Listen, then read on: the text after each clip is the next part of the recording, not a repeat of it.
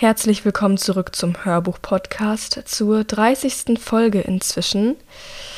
Genau, wir hören heute wieder, wie immer, zwei Kapitel aus meinem Buch Immuna X. Das sind die Kapitel 61 und 62. Und wer ein bisschen aufgepasst hat, weiß, dass es heute die vorletzte Folge ist. Es wird also immer, immer ernster. Wir kommen dem Ende immer näher. Und ich weiß nicht, wie es euch damit geht, aber ich bin sehr, sehr aufgeregt und ich freue mich auch sehr darüber, ja, ich würde jetzt auch gleich mit dem Vorlesen anfangen. Ich habe aber natürlich wieder ein Lied für euch, ein Lied der Woche, ein Lied zu der Folge. Und zwar ist das Sound of War von Tommy Prophet und Flurry. Wer Lust hat, kann es sich gerne anhören. Ihr wisst ja, wie das läuft. Und ansonsten würde ich jetzt mit dem Vorlesen beginnen. Bis gleich. Kapitel 61 auf dem Platz vor dem Regententurm hat sich inmitten der Menge, unweit vom Steinhügel, ein Kreis gebildet. Der Boden ist noch nass vom Sturm, matschig, zertreten von tausenden Kanrota und Tanriti-Füßen. Inmitten des Kreises stehen sich der Regent und die Regentin gegenüber. Alles ist bereit. In wenigen Momenten wird das Duell beginnen und entscheiden, wer von beiden die zwei Clans unter seiner Herrschaft vereint. Drea und Angus stehen direkt hinter Michael, der in der ersten Reihe im Schlamm kniet. Enneke hat seine Hinrichtung auf nach dem Kampf verschoben, ihm aber nicht erlaubt aufzustehen. So muss er in der Haltung eines Büßers verharren, bis alles vorbei ist. Sanft legt Drea beide Hände auf die Schultern ihres Bruders. Es wird alles gut, flüstert sie ihm zu. Du wirst schon sehen, Nico wird Enneka besiegen und dann bist du frei. Unser Clan bekommt seine Zukunft zurück. Michael schüttelt nur den Kopf. Du weißt nicht, wovon du redest, flüstert er. Man nennt sie nicht ohne Grund die Königin des Waldes. Niemand hat eine Chance gegen sie. Er seufzt und Drea fühlt, dass er zittert. Es tut mir so leid. Ich habe uns diese Situation eingebrockt. Ich allein sollte dafür gerade stehen. Ich habe nie gewollt, dass irgendjemand zu Schaden kommt. Sie drückt seine Schultern noch fester. Mach dich nicht verrückt, Michael. Was geschehen ist, ist geschehen, daran lässt sich nichts mehr ändern. Und noch ist nicht alles verloren. Nico wird uns retten, da bin ich mir sicher. Aber als sie einen Seitenblick zu Angus riskiert, sieht sie in seinem Gesicht, dass sie damit vielleicht Unrecht hat. Eine tiefe Sorgenfalte hat sich in seine Stirn gegraben und seine Schultern sind angespannt. Auch er scheint nicht wirklich darauf zu vertrauen, dass der Regent diesen Kampf gewinnen kann. Dann geben sich Nico und Enneka die Hände und das Duell ist eröffnet. Sie umkreisen einander wie zwei Raubtiere mit wachsamen Blicken, jeder Muskel ihrer Körper angespannt. Enneka hält ihre Axt in den Händen, Nico ein langes, blitzendes Schwert. Eine gespenstische Stille breitet sich aus über dem Lager, zu hören nur das Schmatzen ihrer Sohlen, wenn sie sich bei jedem lauernden Schritt vom Schlamm lösen. Lange Zeit ist das alles, was passiert. Die beiden lassen einander nicht aus den Augen, auf der Suche nach einer Lücke in der Verteidigung des jeweils anderen. Ein winziger Moment der Unkonzentriertheit vielleicht oder ein Zucken aus Nervosität. Doch keiner wagt es, den ersten Angriff zu starten. Dann geht alles plötzlich ganz schnell. Ennekas Axt zischt durch die Luft, Nico springt zur Seite, weicht ihrem Schlag aus und holt seinerseits mit dem Schwert aus. Nicht schnell genug, denn sie schafft es, den Hieb abzuwehren. Das Klirren von Metall auf Metall zerschneidet die Stille und die Menge erwacht aus ihrem Schweigen. Tanritis Stimmen brüllen Ennekas Namen, den Namen ihres Clans, kann roter schreien gegen sie an. Die Spannung, die die Luft hat dick werden lassen, entlädt sich auf einen Schlag. Innerhalb von Sekunden wird klar, warum Nico und Enneka an der Spitze ihrer Völker stehen. Noch nie in ihrem Leben hat Rare Vergleichbares gesehen. Ihre Bewegungen sind so schnell, dass es schwer ist, ihnen zu folgen und dabei so elegant und kraftvoll, dass sie nicht anders kann, als mit offenem Mund zu starren. Zum ersten Mal, das weiß sie nun, versteht sie wirklich, was das Wort Krieger eigentlich bedeutet. Obwohl Axt und Schwert in der Sonne blitzen und Nico und Enneka nicht einmal für den Bruchteil von Sekunden voneinander ablassen, fließt kein Blut. Jeder scheint dem anderen immer eine halbe Bewegung voraus zu sein, genau zu wissen, wie der nächste Angriff aussehen wird. Sie stoßen vor und weichen aus, immer und immer wieder, perfekt aufeinander abgestimmt, und es wirkt fast wie die Choreografie eines so noch nie gesehenen Tanzes, untermalt von den Stimmen ihrer Untertanen. Bis Annika plötzlich aus dem Takt bricht. Was genau passiert, wie sie es schafft, Nikos Verteidigung auszutricksen, kann Drea nicht erkennen. Dafür geht es zu schnell. Sie sieht nur, wie ihr Fuß auf seine Brust trifft, hört das Geräusch der Luft, die aus seiner Lunge gedrückt wird, und dann liegt er auf dem Rücken im Schlamm. Ein Gröhlen geht durch die Menge. Sie ist über ihm, bevor er die Chance hat, sich zu erholen, hebt die Axt und lässt sie auf ihn niedersausen. Doch im letzten Moment dreht er sich zur Seite und sie trifft nur den Schlamm. Mit einem gezielten Tritt schlägt er ihr die Beine weg, rappelt sich auf und nun ist sie es, die am Boden liegt. Die Waffe ist ihr aus den Händen geglitten, über einen Meter entfernt von ihr gelandet und somit in diesem Moment unerreichbar. Das ist es, denkt Rhea. Ihr Herz beginnt sich vor Aufregung zu überschlagen. Gleich hat er sie, gleich sind wir gerettet. Die Königin des Waldes ist ihr so unsympathisch, dass es ihr nicht mal ein kleines bisschen leid tut. Sie sieht die Angst in ihren Augen, als Nico sich über sie kniet. Die goldene Farbe in ihrem Gesicht ist leicht verwischt, die Muster nicht mehr klar erkennbar, die vollen Lippen in Unglauben leicht geöffnet. Als Nico zum finalen Stoß ausholt, glitzert die Klinge des Schwertes im Sonnenlicht. Annika dreht den Kopf zur Seite, als würde sie davon geblendet. Adiau, sagt Nico leise. Du hast gut gekämpft. Doch anstatt die Sache zu beenden, schreit er auf. Sie muss den Stein auf dem Boden gefunden haben, und Nico war sich seines Sieges bereits so sicher, dass er nicht sah, wie sie die Finger darum schloss. Als er ihn mit voller Wucht an der Seite trifft, ist er nicht vorbereitet. Ein Fehler, der jemandem wie ihm eigentlich nicht passieren dürfte. Annika nutzt seine Überraschung zu ihrem Vorteil, schlägt ein zweites Mal zu, stößt ihn von sich herunter in den Matsch und rappelt sich auf. Dann tritt sie gegen seine Schwerthand. Es braucht drei Anläufe, bis er loslässt, und beim letzten Mal ist Drea sicher, dass sie Knochen brechen hört. Schließlich ist er unbewaffnet. Sie nimmt sich nicht die Zeit für schöne Worte, macht keine dramatische Pause. Es geht ganz schnell. Sie hebt Nikos Schwert vom Boden, holt aus und sticht zu. Die Klinge versinkt tief im Brustkorb des Regenten und als sie wieder herauszieht, ist sie rot. Blut färbt den Schlamm dunkel. Nico gibt ein paar letzte, röchelnde Atemzüge von sich, dann bewegt er sich nicht mehr und seine hellblauen Augen starren in den Himmel, blind, leer, leblos. Drea trifft die eiskalte Erkenntnis, dass diese Augen nie wieder sehen werden. Es ist vorbei. Michael vor ihr sackt förmlich in sich zusammen. Sie will ihn festhalten, stützen, ihm Schutz geben, doch der Schock in ihren eigenen Knochen sitzt zu tief. Sie kann sich nicht bewegen. Annika wischt sich den Schweiß von der Stirn und hebt das blutige Schwert. Die Tenriti jubeln, die Kanrota sind wie erstarrt. Meine Brüder und Schwestern, ruft die Regentin. Wieder haben wir bewiesen, warum wir diejenigen sind, die das Bündnis der Waldclans anführen. Langsam dreht sie sich einmal um die eigene Achse und lässt den Blick über die Menge schweifen. Auf dass es den Kanrota und allen anderen Clans eine Lehre ist. Mit dem Fuß stößt sie Nikos toten Körper an und sagt dann zu niemand Bestimmten: Schafft ihn mir aus den Augen. Aus der Menge lösen sich zwei Tanriti-Krieger. Einer von ihnen packt Nico unter den Schultern, einer an den Beinen und sie tragen ihn fort vom Schauplatz des Kampfes zwischen den Zuschauern hindurch. Auf dem Weg kommen sie an Hilda vorbei, die mit den anderen Offizieren in der ersten Reihe steht. Ihr Gesicht ist bleicher als das des Regenten, als sie zusieht, wie er fortgebracht wird, die Augen im Schock geweitet. Drea erinnert sich, wie nah die beiden einander standen, dass er sie als erste Offizierin sogar seinem Sohn vorgezogen hat. Wahrscheinlich war er das Nächste, was sie an einer Familie noch hatte. Unter anderen Umständen wäre alles, was Drea nun tun wollte, ihr Trost zu spenden. In ihrem Leben hat Hilda schon so viele Menschen verloren, sie verdient es einfach nicht, sich jetzt auch noch von Nico verabschieden zu müssen. Heute aber muss sie sich um ihre eigene Familie sorgen. Denn wie es aussieht, ist die Hinrichtung ihres Bruders gerade unausweichlich geworden. Als die Leiche des Regenten außer Sichtweite ist, hebt Annika wieder ihre Stimme. Ich bitte die Thronfolgerin der Kanrota vorzutreten. Dreas Blick flattert zurück zu Hilda.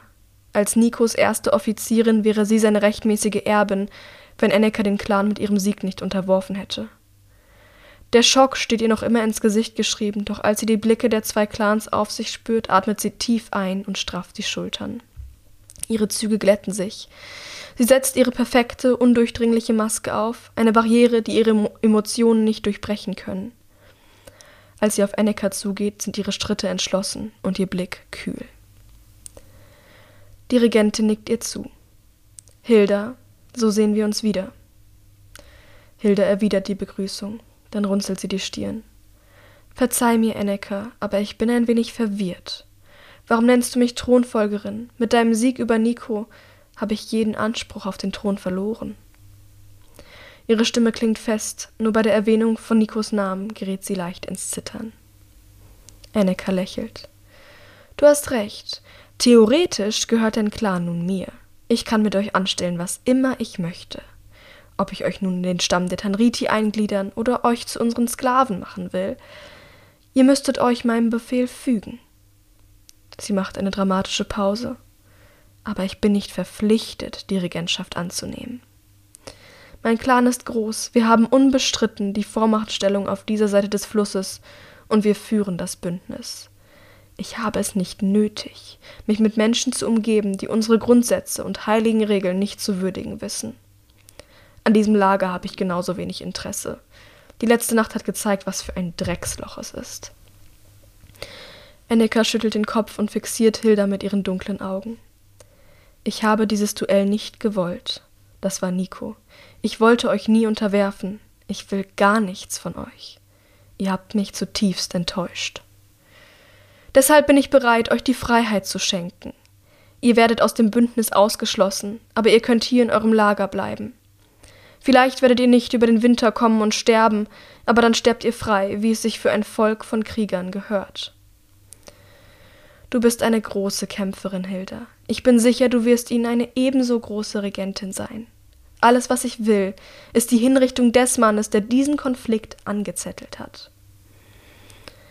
Hildas rechter Mundwinkel zuckt leicht, ansonsten bleibt ihr Gesicht unbewegt. Habe ich eine Wahl? Enneka lächelt. Ich schätze, du kennst die Antwort. Langsam nickt Hilda. Ihr Blick flattert zu Michael und Drea und schließlich wieder zurück zu Enneka. Dann sei es so. Ihr Gesicht ist jetzt härter als Stein.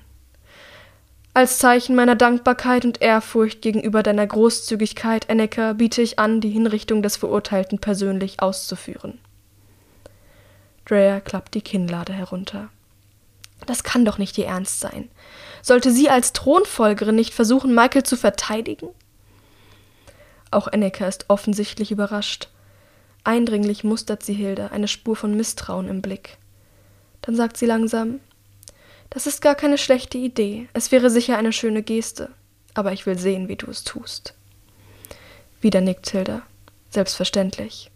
Und ich will, dass er leidet. Hilda zieht ihr Schwert und streicht nachdenklich mit dem Daumen über die Klinge. Als sie Enneka wieder anschaut, liegt etwas Bedrohliches in ihrem Blick. Michael hat deinen Clan einige Leben gekostet, das ist wahr. Meinem hat er die Zukunft genommen. Meinst du nicht, ich sollte das Recht haben zu entscheiden, auf welche Weise er stirbt? Wer ist diese Person? denkt Drea. Und warum tut sie das?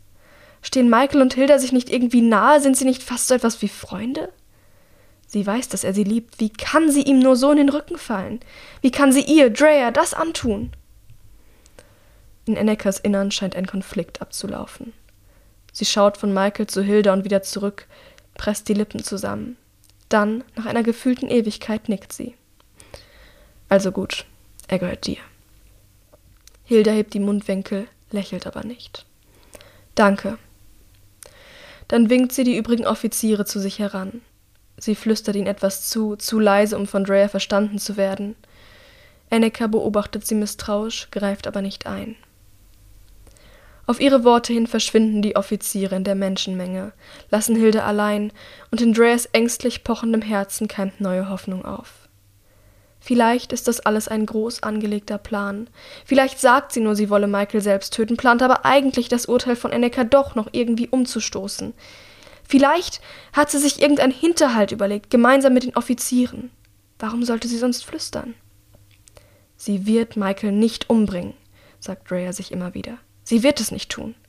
Irgendwie wird sie ihn noch retten. Wenn irgendjemand einen Weg finden kann, dann Hilda. Diesen Gedanken wiederholt sie in ihrem Kopf immer wieder wie ein Mantra. Es ist, was sie auf ihrem Platz hält, sie davon bewahrt, auszurasten, als Nikos Thronfolgerin ihren Bruder auffordert, zu ihr zu kommen.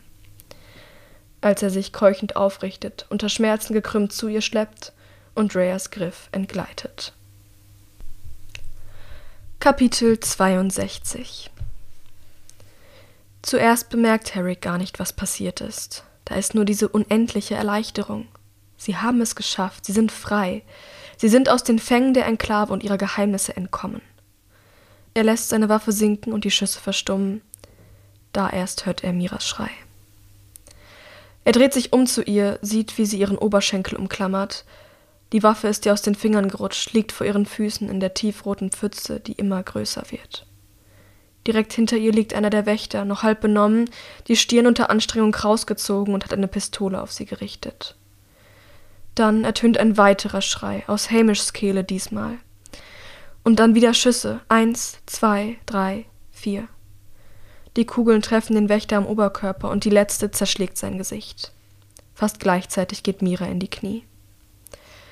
Ihnen bleibt keine Zeit, über das verlorene Leben des Wächters, das sie nie haben nehmen wollen, nachzudenken.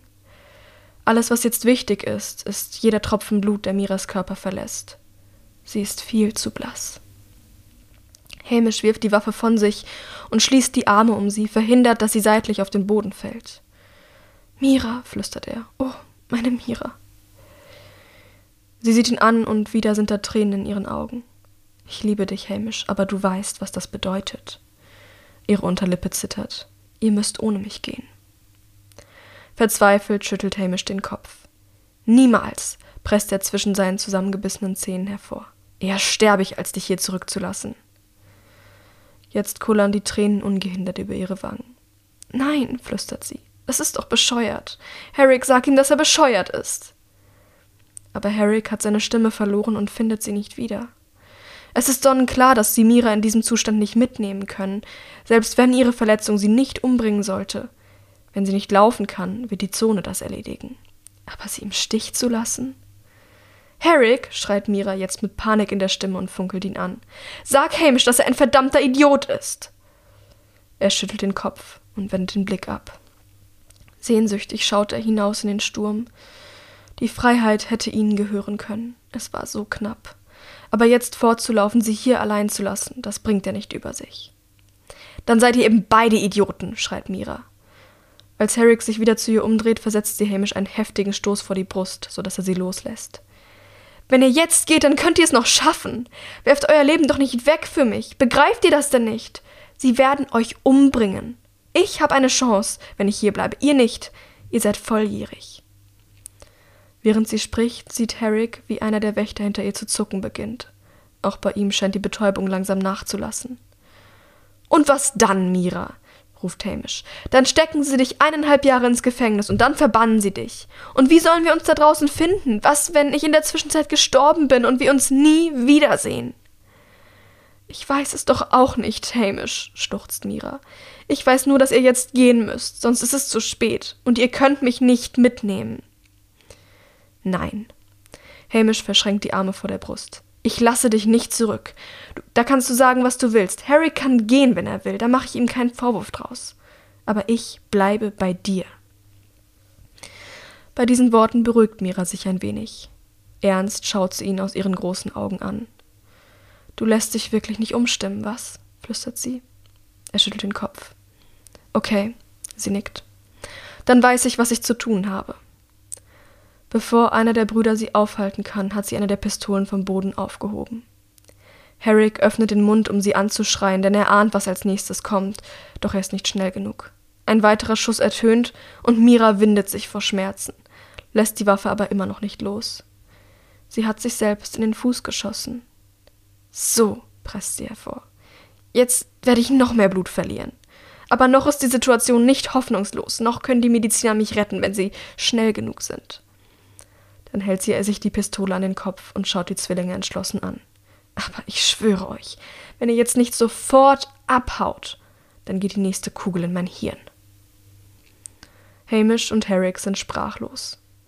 Sie schauen einander an und dann wieder zu Mira. Irgendetwas in ihren Augen sagt ihnen, dass sie es todernst meint.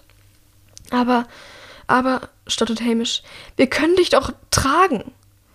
Sei kein Blödmann, faucht sie. Das würde uns alle zu Wimpofutter machen und damit ist niemandem geholfen. Wir wären einfach nicht schnell genug unterwegs. Sie umklammert die Waffe jetzt so fest, dass ihre Knöchel weiß werden. Also geht, bevor es zu spät ist. Warum? flüstert Hamish. Warum kann ich nicht einfach bei dir bleiben?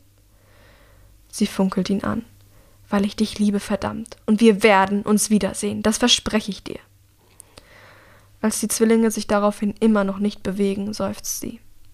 Ich zähle bis drei. Eins. Herrick zieht seinen Bruder am Arm. Komm schon, wir haben keine Wahl. Ungläubig mustert Hamish seine Freundin in ihrer immer größer werdenden Pfütze aus Blut. Zwei. Hamish, verdammt! schreit Herrick. Willst du etwa, dass sie sich umbringt? Und das scheint ihn aus seiner Schockstarre zu lösen. Hastig klauben sie ihre Rucksäcke und die eroberten Waffen vom Boden. Dann werfen sie Mira einen letzten traurigen Blick zu. Danke, sagt Herrick nur. Danke für alles. Ich werde es niemals vergessen. Fast schon lächelt sie. Pass mir auf meinen Hamish auf. Dann wird ihre Miene wieder grimmig. Und jetzt ab mit euch. Und so zerfällt die Dreiergruppe. Als Hamish und Herrick hinausgehen in den Sturm, als sie Mira allein am Rande der Enklave zurücklassen. Mira, die nach allem, was sie für sie getan hat, allen brillanten Ideen, allen aberwitzigen Plänen doch nur ein junges, verwundbares Mädchen ist. Als sie spüren, wie Regen und Wind an ihren Kleidern reißen und ihre Heimat in Dunstschleiern verschwindet. Da weiß Herrick, dass dieser Abschied endgültig ist. Irgendetwas sagt ihm, dass sie heute zum letzten Mal alle zusammen gewesen sind, dass es nie wieder so sein wird wie bisher. Und dieser Gedanke bricht ihm das Herz. Kurze Zeit nachdem sie losgelaufen sind, hören sie die ersten Schüsse. Das bedeutet, entweder sind die restlichen Wächter aufgewacht oder irgendjemandem ist es gelungen, von außen in die unterste Etage des Westturms zu gelangen, hat das zerbrochene Fenster gesehen und begriffen, was geschehen ist. Jetzt feuern sie blind in den Sturm. Hoffentlich ist Mira noch am Leben. Sie werfen sich auf den Boden und kriechen weiter in die Richtung, in der Herrick den Fluss vermutet. Zu sehen ist absolut nichts mehr. Aber genau das rettet ihnen das Leben, denn sonst hätten die Kugeln ihr Ziel längst gefunden. Immer wieder rutschen Herricks Hände auf dem glitschigen, unebenen Untergrund ab, und bald schon beginnen seine Knie zu schmerzen. Wäre seine Uniform nicht verstärkt, wäre sie sicher innerhalb kürzester Zeit durchgescheuert. Es tut mir so leid, ruft er seinem Bruder über den Donner hinweg zu. Hamish antwortet nicht, kriecht nur weiter. Sein Schluchzen verliert sich im Wind. Und dann ist er über ihn. Harry konnte weder hören noch sehen, wie er näher kam. Ganz plötzlich ist er da, als habe er sich direkt aus der Luft materialisiert, um sie zu töten. Röchelnd und mit schnappenden Kiefern stürzt er sich auf sie. Vielleicht riecht Hamish besser als Herrick. Vielleicht kann der Wimpo einfach spüren, dass er in diesem Moment das leichtere Opfer ist. Jedenfalls scheint er ihn zu seiner nächsten Mahlzeit auserkoren zu haben. Er springt ihm auf den Rücken, drückt sein Gesicht mit einem mageren Arm auf den Boden und vergräbt die Zähne in seiner Jacke. Herrick reagiert schneller, als er es für möglich gehalten hätte. Im Bruchteil einer Sekunde hat er seine Pistole gezückt und schießt zweimal. Er trifft den Wimpo am Kopf und er sackt in sich zusammen. Hastig schiebt er den Körper vom Rücken seines Bruders. Geht es dir gut? ruft er. Hat er dich erwischt? Hamish Stirn ist aufgeschrammt und seine Augen vor Schreck geweitet, aber er schüttelt den Kopf. Nur die Jacke, alles in Ordnung. Danke, Herrick. Ungläubig mustern sie den Toten. Noch nie hat Herrick einen Wimpo von so nahe gesehen, immer nur aus sicherem Abstand von der Mauer aus. Der Gestank brennt ihm in der Nase, und als er den kranken, abgemagerten Körper mit dem zertrümmerten Kopf vor sich sieht, kann er sich nicht mehr halten. Sein Magen stülpt sich um und er übergibt sich. Dann bleibt ihnen nichts anderes übrig, als weiter zu kriechen. Als die Schüsse langsam verstummen, trauen sie sich wieder zu laufen. Aber auch das gestaltet sich als gar nicht so einfach, denn wie Herrick schon einmal festgestellt hat, ist der Boden hier draußen voller Stolperfallen. Sie können nur hoffen, in die richtige Richtung zu gehen. Immer wieder rutschen sie aus oder bleiben mit den Füßen an Felsbrocken hängen, fallen mehrmals der Länge nach hin. Nach dem Wimpo-Angriff ist der Adrenalinspiegel in ihrem Körper aber so hoch, dass sie die Schmerzen kaum spüren. Zwei weitere Infizierte begegnen ihnen noch, und einer schafft es fast, Herrick in die Wade zu beißen, aber auch sie werden erschossen, bevor sie größeren Schaden anrichten können. Und dann, endlich, hören sie das Rauschen des immer weiter anschwellenden Flusses. Sie haben ihn gefunden. Harry kann es kaum glauben. Doch zu welchem Preis? Auf allen Vieren tasten sie sich am Ufer entlang, bis sie an der Felskante angelangt sind. Aus seinen Erinnerungen weiß Herrick, wie es dahinter aussieht. Ein grünes Tal voller Bäume, durchzogen von einem glitzernden Fluss. Heute sehen sie nur grau.